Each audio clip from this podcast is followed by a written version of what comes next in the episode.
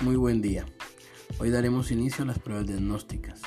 Estas pruebas evaluarán los conocimientos adquiridos en los años anteriores. Hoy comenzaremos con la prueba diagnóstica de matemáticas. Deberás resolver las preguntas que allí aparecen de acuerdo a tu criterio y a tus conocimientos, sin la ayuda de tu profesor ni de tu padre en casa.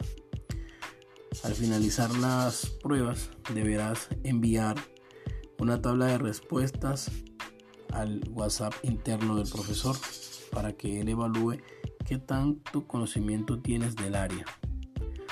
A trabajar y mucho éxito.